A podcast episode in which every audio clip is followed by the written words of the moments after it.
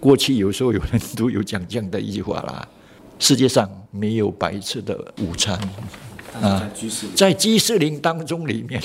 颠覆了这句话本身的意义。生活加热点，最后第二集的生活加热点，我们去拜访新加坡佛教居士林，他们派发免费餐食的经验已经超过了八十年。生活加热点，我是林长陈立发，代表居士林。基士林的这个四方斋堂，要追溯到当年二战那个时候的这个历史。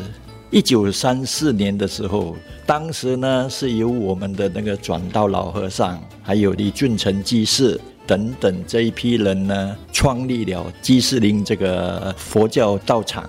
那么第二次世界大战的时候，当时日军侵略了新马这个地方，造成了很大的一些战争的破坏啦。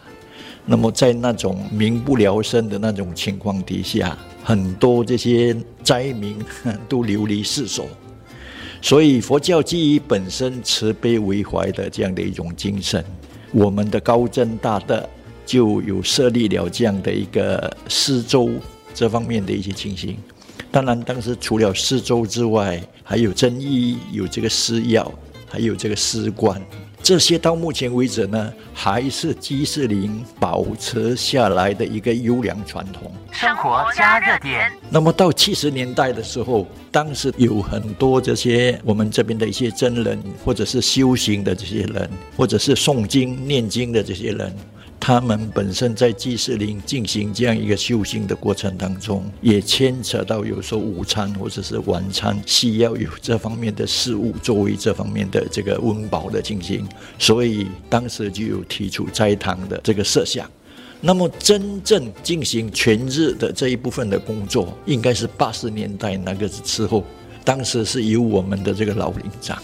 当然，更早之前是由我们的那个前领长陈光鳖老先生他所主导的一个重点的工作。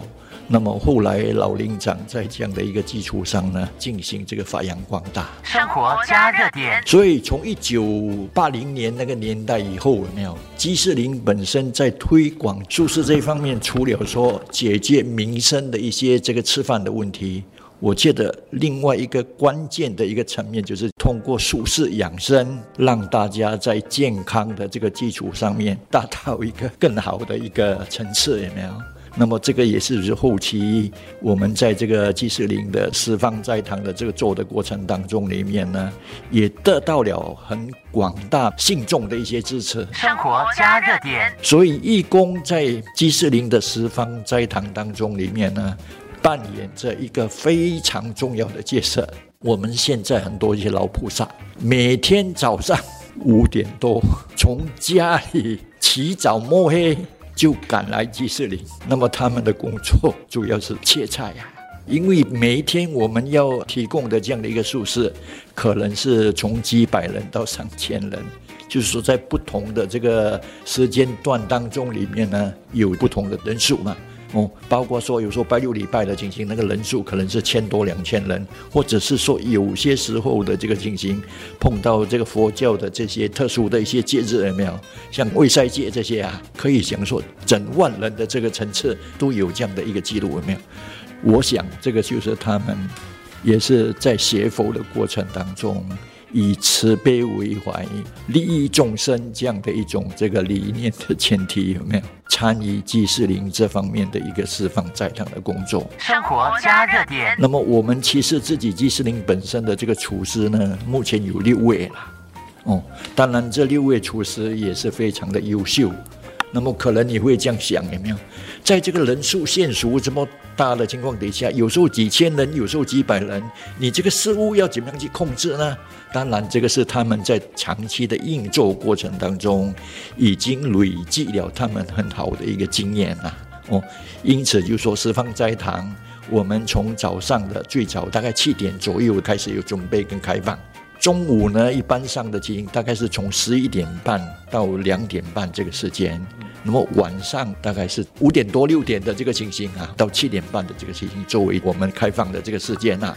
那么当然呃，斋堂做完了这些工作，我们的清洁卫生的工作也是同步进行。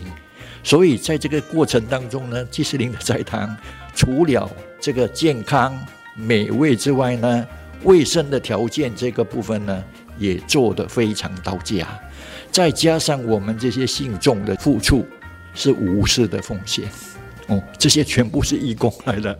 哦，自己出钱出力有没有？哦，有时候就说有些信众也非常有发心，自己还买一些菜呢，就是这边所需要的，或者是说有时候我们的厨房漏了，或者是缺少这方面的东西，他们很敏锐的眼光是。